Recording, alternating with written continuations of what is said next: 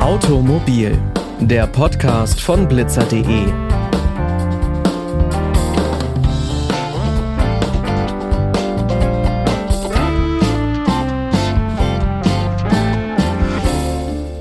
Und damit hi und herzlich willkommen zu dieser neuen Folge. Ich bin Pauline Braune und ich freue mich, dass ihr wieder mit dabei seid. Endlich Sommer, Zeit zum Entspannen.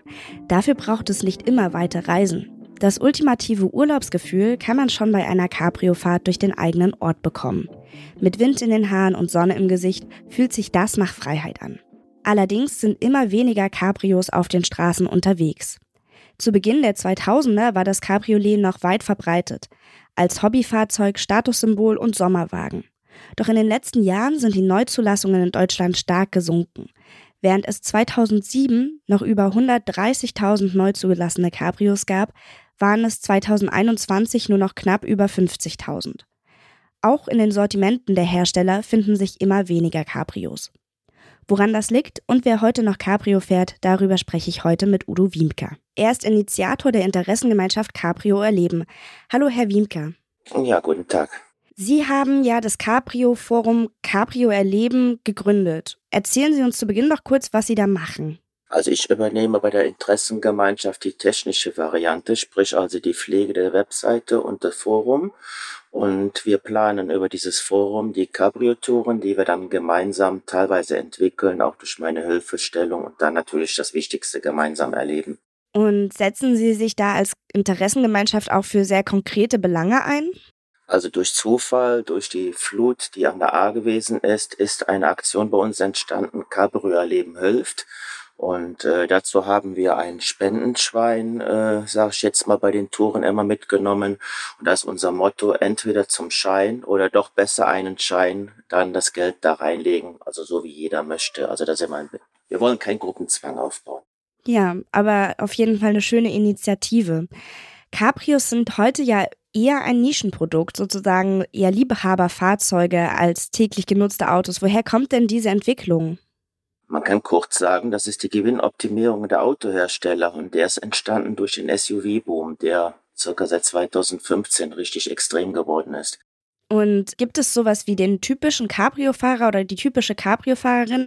Jetzt werden mich bestimmt einige Zuhörer lynchen. Also ich sag mal so, früher war das eher ein Statussymbol. Äh, dieses Cabrio, das ist jetzt abgelöst worden, teils durch den SUV. Jetzt sind es aber wirklich meistens echte oben ohne Verrückte, die wirklich mit dem Cabrio ein Stück Freiheit genießen wollen. Einfach der Natur ein Stückchen näher kommen, besser wahrnehmen. Also das ist der wirkliche, typische Cabrio-Fahrer. Ja, Sie haben es schon gesagt, Statussymbol, wer ein Cabrio halten möchte, braucht natürlich auch das nötige Kleingeld. Immer weniger Menschen können sich zum Beispiel einen Zweit- oder Drittwagen leisten als noch vor ein paar Jahren. Warum sind denn Cabrios oder an welcher Stelle sind Cabrios teurer als andere Autos? Der entscheidende Unterschied zwischen Cabrios und den anderen Autos ist natürlich, das Dach ist anders da, damit man das natürlich öffnen kann. Und wenn das Dach geöffnet worden ist, ist die Versteifung der Karosserie ganz anders da.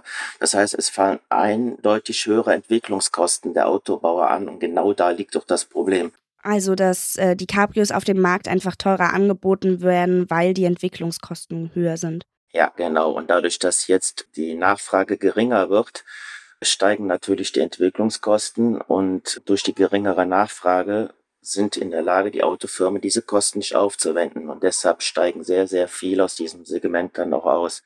Könnte die geringer werdende Nachfrage auch mit dem steigenden Umweltbewusstsein zusammenhängen, wenn ein Cabrio zum Beispiel einen höheren Verbrauch durch das offene Dach hat? Entschuldigung, ich lache. Ich sage eindeutig nein, weil SUVs sind klobriger, größer und da macht es keinen Unterschied zum offenen Dach. Das ist so minimal.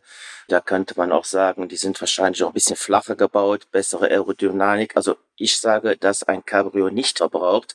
Das spielt keine Rolle, welches Auto man fährt, wenn man nur vom Spritverbrauch jetzt her geht. Und alle Autos werden auch irgendwo gleich für sie Freizeit benutzt.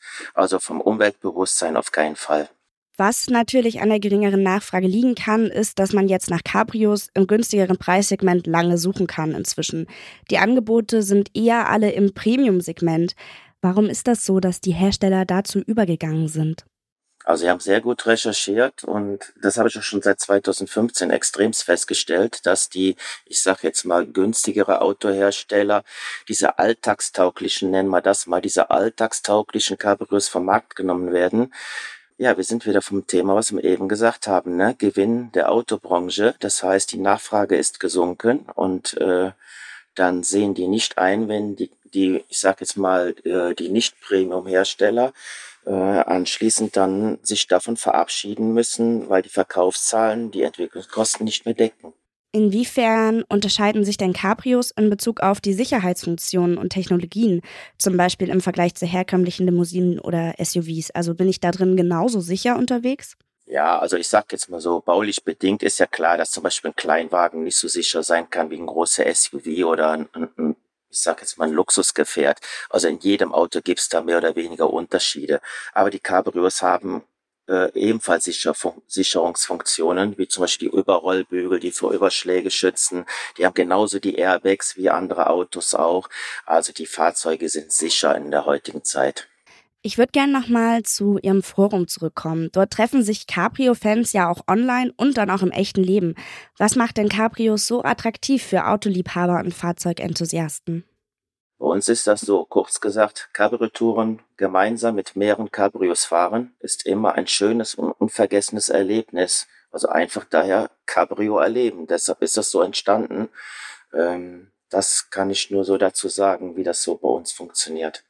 Und wie kann man sich diese Ausfahrten vorstellen? Also finden die in ganz Deutschland statt oder? Also wir haben einen YouTube-Kanal mit dem gleichen Namen, Cabrio Erleben. Dort kann man natürlich schnell einen Einblick kriegen.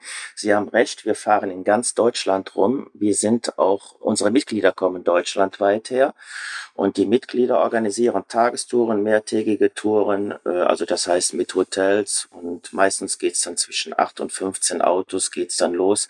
Wir könnten mehr Teilnehmer mitnehmen, aber das ist in der heutigen Zeit nicht einfach zu organisieren durch Personalmangel in der Branche von Hoteliers, Restaurants, dass wir dann gesagt haben, wir fahren noch lieber dann mit kleineren Gruppen. Das ist ein bisschen was entspannter dann auch. Also bietet das Cabrio quasi die Chance, immer einen Kurzurlaub zu machen.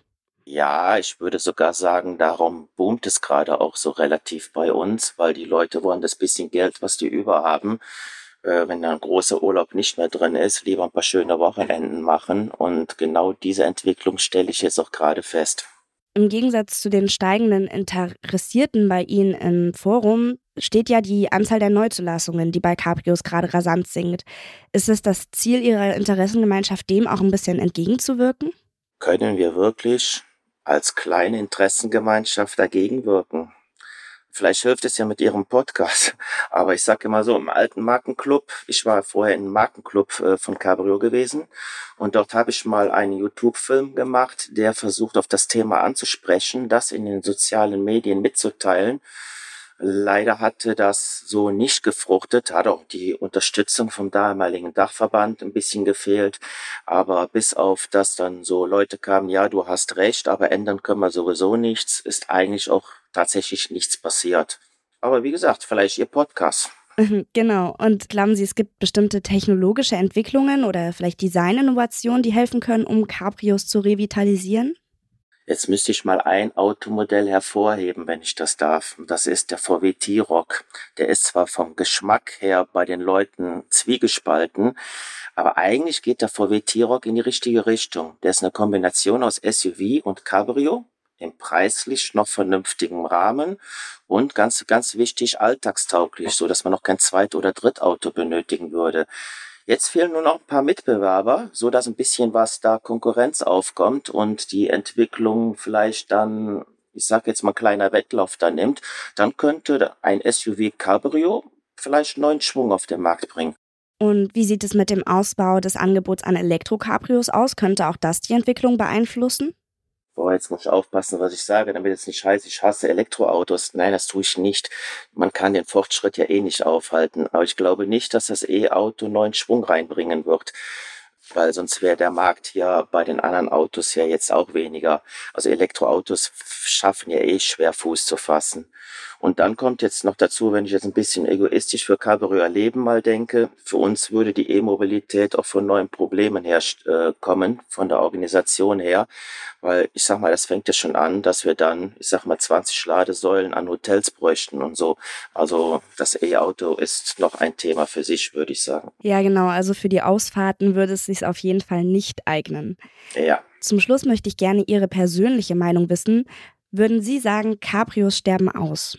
Das Cabrio wird nicht komplett aussterben, aber es wird ein Luxusgut werden. Im bezahlbaren Segment wird das Cabrio, wie man ja jetzt schon sieht, aussterben. Es sei denn, wir können nicht in der Zukunft hineinschauen, dass vielleicht doch noch was sich auf dem Markt passiert und einige Hersteller sich aufrappeln, noch eins rauszubringen. Im Luxussegment wird es immer wieder Cabrios geben. Was mir aber aufgefallen ist, der Gebrauchtwagenmarkt, der boomt extrem. Die Preise steigen ins Unendliche, das Angebot wird immer weniger und die Zulassungen bei den gebrauchten Cabrios geht auch nicht zurück. Also die Nachfrage ist schon da. Das sagte Udo Wiemker. Vielen Dank für das Gespräch. Ich bedanke mich auch. Das war's auch schon mit der heutigen Episode von Automobil. Alle weiteren Episoden findet ihr auf unserer Website blitzer.de. Zum Beispiel gibt es da auch eine Folge darüber, wie man entspannt mit Kindern im Auto reisen kann. Folgt uns doch auch gerne auf Instagram und Facebook, da könnt ihr uns auch jederzeit eure Themenwünsche schicken. Die nächste Folge kommt dann am nächsten Montag. Bis dahin wünsche ich euch eine schöne Woche, macht's gut und bis bald.